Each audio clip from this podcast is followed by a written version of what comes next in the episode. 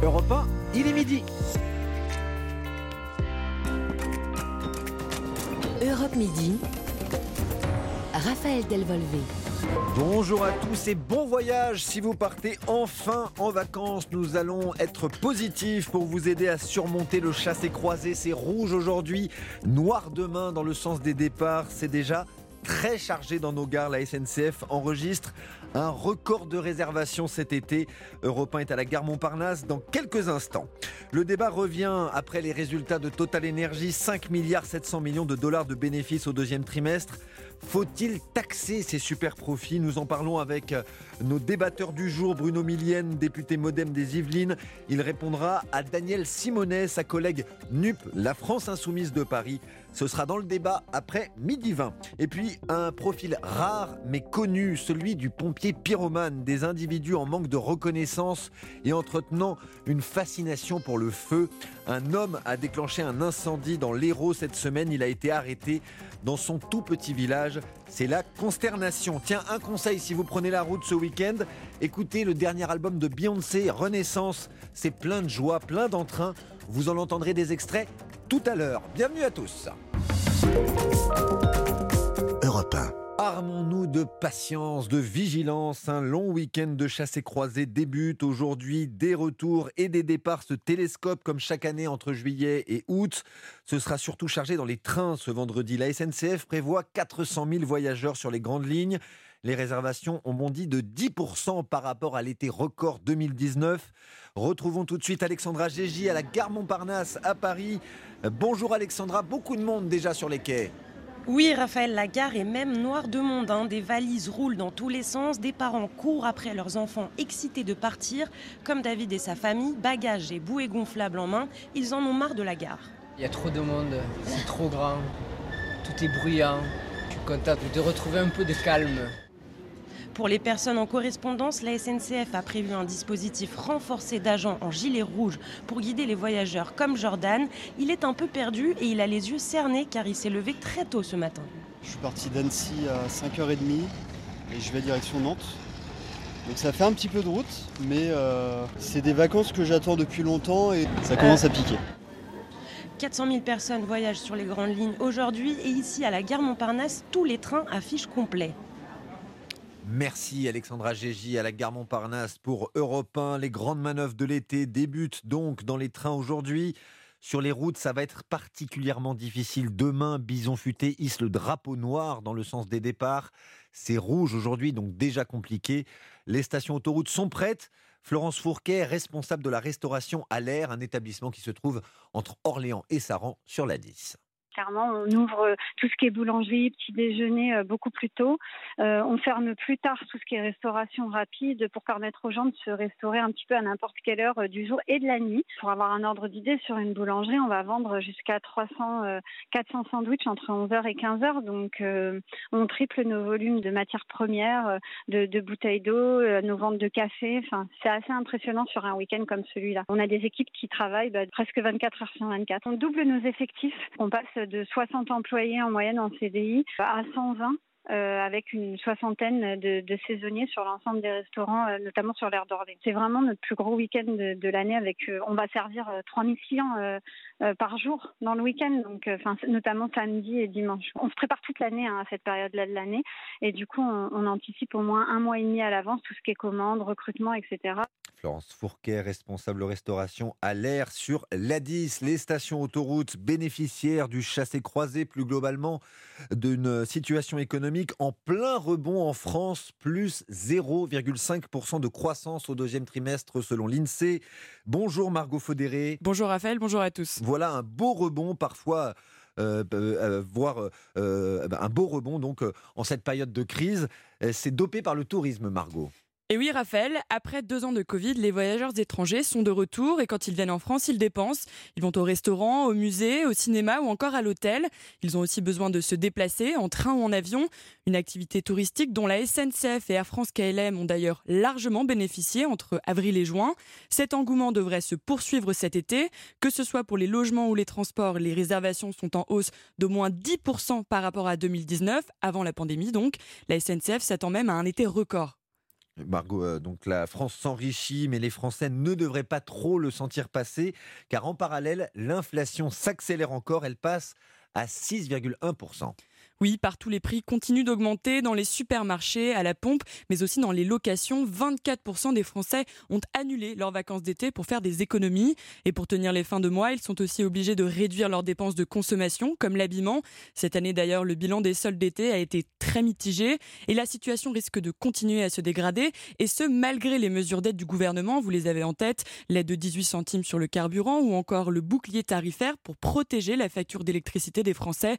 On attend une inflation proche de 7% à la fin de l'année. Merci Margot Faudéré. Les derniers résultats économiques qu'évoquent en ce moment les membres du gouvernement avec le président Emmanuel Macron. Retrouvons tout de suite Jacques Serret à l'Elysée. Bonjour Jacques. Euh, Bonjour l'Elysée où se tient le dernier Conseil des ministres avant les vacances. Oui, Emmanuel Macron est rentré hier soir de sa tournée diplomatique en Afrique après le dîner polémique de la soirée avec le prince héritier saoudien Mohamed Ben Salman, il tenait à réunir une dernière fois son gouvernement. Il s'agit pour le chef de l'État de faire un premier bilan du début de son second mandat. Pouvoir d'achat, budget rectificatif, les textes sont passés à l'Assemblée. Il s'agit aussi de se projeter sur la rentrée car le programme s'annonce d'ores et déjà chargé. Réforme de l'assurance chômage, nouveau projet de loi de finances, accélération de la transition énergétique. C'est pourquoi, si c'est le dernier Conseil des ministres avant la reprise fin août, ce n'est pas encore les vacances pour les membres du gouvernement. Les ministres et secrétaires d'État ont été priés de rester à Paris jusqu'à la semaine prochaine et la fin de la session parlementaire prévue à ce stade le dimanche 7 août. Merci euh, Jacques Serret à l'Elysée pour euh, Europe 1. Le dîner entre Emmanuel Macron et le prince héritier d'Arabie Saoudite Mohamed Ben Salman les euh, deux euh, chefs euh, d'État, si on peut le dire ainsi, se sont engagés à coopérer pour atténuer les effets de la guerre en Ukraine. C'est un communiqué publié par l'Élysée ce matin. Le président Emmanuel Macron nous dit le communiqué a évoqué avec le prince héritier d'Arabie saoudite la question des droits de l'homme. L'actualité politique, c'est aussi l'examen du projet de loi d'urgence pouvoir d'achat au Sénat. Rejet hier d'un amendement Les Républicains Pourtant majoritaire à la Chambre haute, il visait à réduire la revalorisation prévue du RSA à 4%. L'amendement voulait l'abaisser à 3,5%. Et puis le député Renaissance, Rémi Reberotte, fait un don de 1000 euros à une association de soutien aux familles de déportés pendant la Seconde Guerre mondiale. Il s'est fait remarquer en faisant un salut nazi dans l'hémicycle en direction d'un élu euh, Rassemblement national. Cela avait provoqué un tollé. Lui voulait s'extraire d'un cadre familial compliqué, alors il a déclenché des incendies pour provoquer des interventions d'urgence. Il s'agit de ce pompier pyromane, 35 ans, arrêté en milieu de semaine dans l'Hérault. Un pompier pyromane dont le profil ne laissait pas présager un tel coup de folie. Il était pompier volontaire, élu à la mairie de Saint-Jean de la Balquière, toute petite commune de 639 habitants. Le maire de la commune, Bernard Janisch, est évidemment sous le choc. Euh, c'est une trahison puisque un sapeur-pompier, même volontaire, qui fait des mises à feu, euh, il est inexcusable, impardonnable. C'est la triple peine, si vous voulez. Il était sapeur-pompier, il était forestier sapeur, il était élu. Vous vous rendez compte? Il était insoupçonnable. Moi, c'est quelqu'un que je connais depuis longtemps. Quand j'ai vu l'interpellation après le matin, euh, croyez-moi, ça m'a fait drôle. Hein. C'est la première fois que j'assiste à une interpellation d'un élu qui est mon collègue. Je n'ai même pas pu lui parler, ni ça s'est fait très vite. Et depuis, j'ai pas eu contact avec lui. je suis quand même visité sa famille hier soir parce que il faut qu'on fasse un accompagnement maintenant parce qu'ils y sont pour rien. Hein. Et là, moi, après-midi, je me rends à la caserne des pompiers pour, pour les, leur, reformuler mon soutien de, moi et de mon équipe municipale et de la population. Vous voyez, c'est un passage difficile. Bernard Janisch, le maire de Saint-Jean de, de la Blaquière dans l'Hérault, il répondait aux questions de Louise Douillet pour Europe 1. Alors, ça n'est pas le premier cas de pompier pyromane, c'est un profil très rare mais déjà connu. Analyse psychologique de l'expert judiciaire Michael Morlet-Rivelli. Ce sont des gens qui sont fascinés par le feu, qui éprouve beaucoup de plaisir, plaisir qui quelquefois est érotique et sexuel. Et ça existe de mon point de vue euh, parce qu'il y a des pyromanes, des gens qui sont attirés par le feu, qui ont ce fantasme sur le feu, qui vont se rapprocher au plus près du feu en euh, intégrant les pompiers. Donc euh, c'est dans ce sens-là que ça marche. Ils sont pyromanes d'abord, dans leurs appétences et ils deviennent pompiers. Et pour certains d'entre eux, ils vont réaliser ces fantasmes et ils vont réellement allumer des feux, voire euh, des incendies de grande taille. L'expert judiciaire Michael Morlet-Rivelli qui répondait aux questions de Nina Droff. Les incendies volontaires sont réprimés euh, de peine allant jusqu'à 15 ans de prison et 150 000 euros d'amende. Tiens, et puis en Ardèche, là encore, la piste criminelle. Après des feux qui ont brûlé 1200 hectares de végétation, un homme de 44 ans a avoué. Il est présenté à un juge d'instruction de Privas aujourd'hui. Hommage aujourd'hui également aux pompiers décédés des suites d'un malaise en combattant un incendie à Tarascon dans les Bouches du Rhône. Caroline Cailleux, ministre déléguée chargée des collectivités territoriales, sera sur place pour cet hommage à Tain-l'Ermitage. Chez nous, en France, nous connaissons l'expression le million, le million tiré du célèbre jeu télé millionnaire, traversé l'Atlantique, et vous aurez droit au milliard, au milliard. Et oui, aux États-Unis, pays de la démesure par excellence, la loterie nationale méga million offre un jackpot d'un milliard de dollars. Et vous, vous ferez quoi avec une somme à 10 chiffres? Charlotte Barrican vous donne quelques idées. Oh, eh bien, avec tout cet argent, Raphaël, presque tout vous tend les bras. Déjà, il faut savoir, l'euro et le dollar sont presque alignés. Donc, un milliard de dollars, c'est quasiment un milliard d'euros. Ce sera donc plus simple pour vous projeter un petit peu. Pour commencer, vous pouvez acheter des Airbus à 380.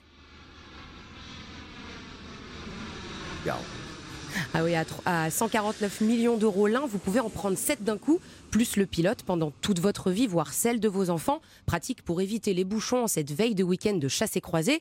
Et si vous préférez garder les pieds sur terre, vous pouvez vous acheter 26 modèles d'une Ferrari. C'est la 250 GTO, c'est la plus chère du monde. Quoi d'autre hein, Si vous avez la fibre animale, pourquoi pas acheter 7 millions de bébés Labrador? Et pour acheter et pour accueillir toute cette portée, il vous faudra une grande maison. Alors, pas de panique, Raphaël, il vous reste assez d'argent pour acheter la maison de Will Smith. Son prix, c'est 42 millions de dollars et elle fait 60 euh, hectares. Sinon, pour ceux hein, qui veulent rester à Paris, un milliard, c'est assez pour vous acheter presque tout l'Elysée. Il est estimé à 1 milliard 17 millions d'euros. Et sinon, si vous êtes passionné de football, vous pouvez acheter l'Olympique lyonnais à environ 840 millions d'euros. Et en plus, Kylian Mbappé qui vaut entre 90 et 100 millions d'euros. Et il est midi, c'est l'heure de manger. Et avec tout cet argent, Raphaël, vous pouvez vous acheter 200 millions de kebabs. Il en reste même assez pour les sauces et la boisson à côté. Sinon, vous pourriez aussi donner 17 centimes à chacun des 8 milliards euh, d'êtres humains sur Terre. À vous de choisir Raphaël. En tout cas, le jackpot est toujours en jeu. Alors c'est peut-être le moment de tenter, sa chance. Alors là, c'est la musique du loto français qu'on entend. Mais tout cet argent, hein, c'est, vous l'avez dit, le méga million euh, américain. Il faut être là-bas pour pouvoir y jouer. Et avoir beaucoup, beaucoup de chance pour décrocher le milliard. Merci Charlotte Barricantia. Elle n'a pas besoin de jouer au loto pour gagner beaucoup d'argent juste de nous faire danser. Queen Bee, Beyoncé revient avec un nouvel album, le septième, ça s'appelle Renaissance. Bonjour Queen G, Marie Jekyll. bonjour Raphaël, bonjour à tous. Et oui, le dernier opus de Beyoncé, c'est Renaissance parce qu'elle revient plutôt de bonne humeur après un album plutôt triste en 2016. Hein. oui, elle traversait une déception amoureuse, mais là, réconciliée avec Jay-Z, son mari, la voici de retour en pleine forme. Déjà, Raphaël, sur la pochette, elle pose, chevauchant fièrement un destrier, l'air de dire I'm back, ça y est, je reprends la couronne de la reine de la pop avec ses 16 chansons gonflées de sonorités disco et funk.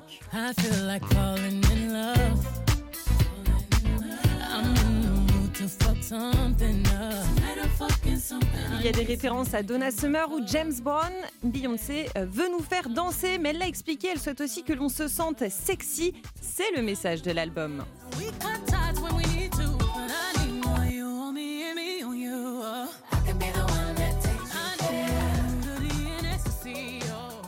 Raphaël, je sens que vous avez la fesse joyeuse et vous n'avez pas fini de remuer du popotin. Beyoncé annonce un grand projet.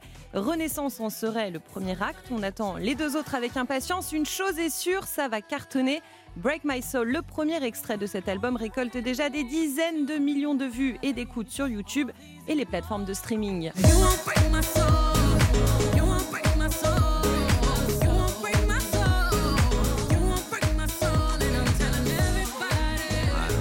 Quel déhanché, Raphaël. Toute la régie est en train de bouger la tête tel le dindon. J'espère que ça vous mettra un peu de baume au cœur dans votre voiture aujourd'hui si vous partez en vacances ou si vous euh, revenez. Euh, Beyoncé dans Europe Midi, c'est un peu notre page de sport. Il faut voir Beyoncé en concert. En concert, c'est une grande une sportive, une athlète incroyable. Tiens, elle aussi, énorme star de la musique, la colombienne Shakira. Pas de nouvel album pour elle, mais des déboires judiciaires. Le parquet de Barcelone en Espagne lui réclame 24 millions d'euros et requiert 8 ans de prison contre elle. Elle est accusée de fraude fiscale à hauteur de 14 millions d'euros. Elle refuse tout accord et se dit prête à assister son procès, à, à son procès. Affaire à suivre. La météo. Marlène Duret, après le sud-ouest, les orages éclatent sur le sud-est cet après-midi. Oui, Raphaël, les averses orageuses se décalent rapidement et vont gagner cet après-midi la rive gauche du Rhône et la Provence-Alpes-Côte d'Azur avec parfois des orages forts, notamment vers la Haute-Provence. On va retrouver un temps calme dans les plaines du sud-ouest. Euh, L'instabilité se maintiendra uniquement sur l'est de la chaîne pyrénéenne. Quelques averses orageuses également sur le relief du massif central et des Alpes, jusqu'à la Côte d'Azur d'ailleurs. La tramontane et le vent d'ouest sur la côte provençale resteront sensibles. Bel après-midi ensoleillé le long du littoral de la Manche et de l'Atlantique, et puis sur le reste du pays. Ce sera un ciel variable, partagé entre nuages et éclaircies, avec une averse orageuse possible en soirée à proximité de la frontière luxembourgeoise. Les températures maximales seront assez hom- homogènes, comprises entre 26 et 30 degrés. Alors il fera un peu plus chaud du Languedoc au Var et en Corse, avec 30 à 33 degrés.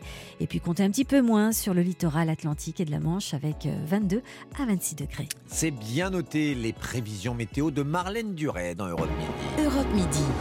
On marque une petite pause et place au débat. Faut-il taxer les super profits? Nous en parlons avec Bruno Millienne, député modem des Yvelines. Bonjour. Bonjour. Et Daniel Simonet, député NUP, la France Insoumise de Paris. Bonjour. Bonjour. Restez avec nous sur Europe 1. Nous revenons dans quelques instants.